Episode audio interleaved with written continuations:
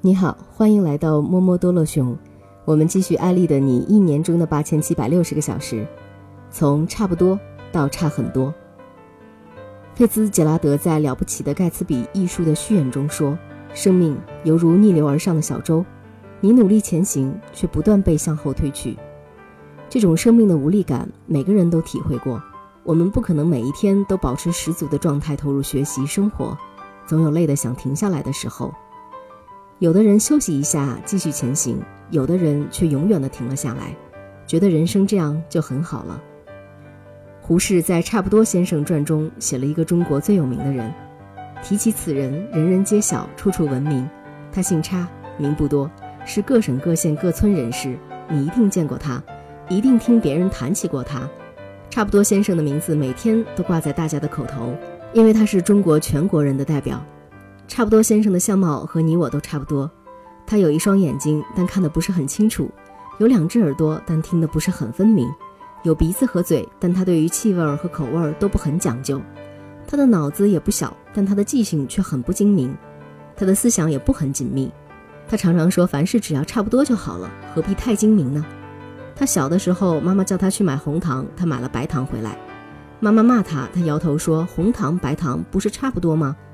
他在学堂的时候，先生问他：“直隶省的西边是哪一省？”他说是陕西。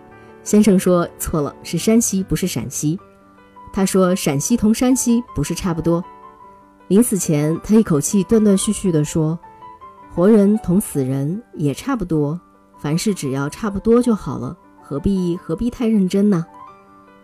差不多先生写的就是这类人，凡事差不多就好了，人生差不多就好了，差不多常常满足于自己已有的成绩，殊不知在你停下脚步时，就会被无数人超越。到最后，差不多就会变成差很多。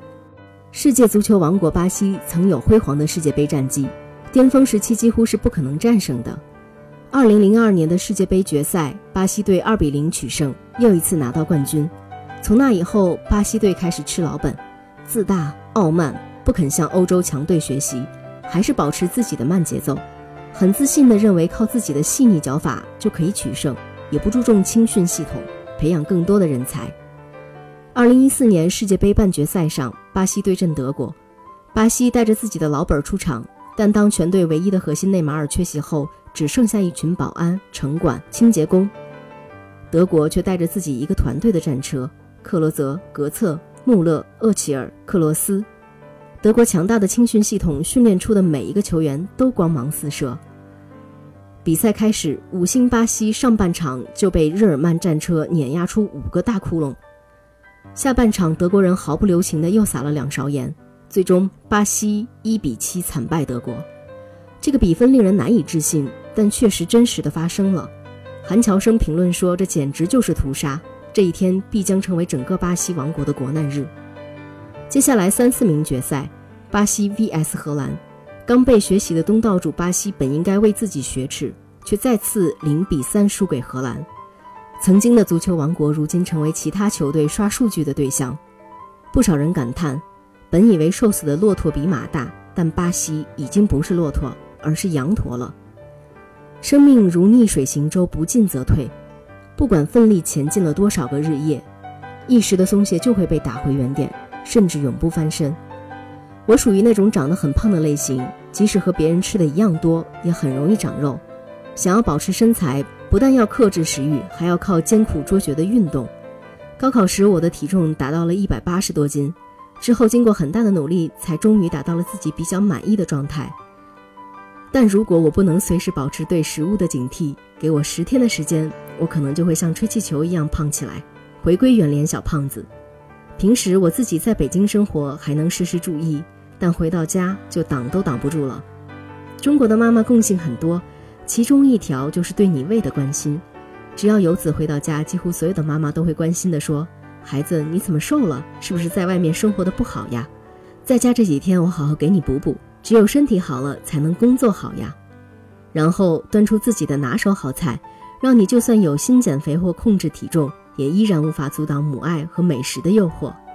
今年春节回家，每天吃着妈妈做的大盘鸡和馕包肉，半个月内在健身房洒下无数汗水。和花费大量金钱塑造的好身材就被打得面目全非。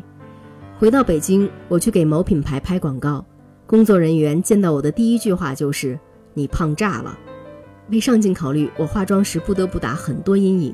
之前比较瘦的时候，每次出镜只需要简单的涂点化妆品，脸就会显得很立体，也很上镜。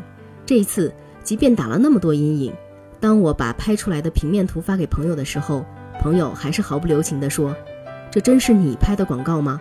你不说我真的认不出来了。半个月不见，怎么就变这么胖了？”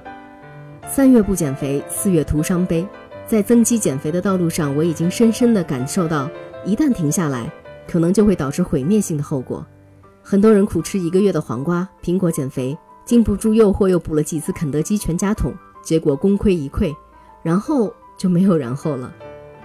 很多人说成功是阶梯，但我看来它其实更像仓鼠的转盘，需要不断踏动。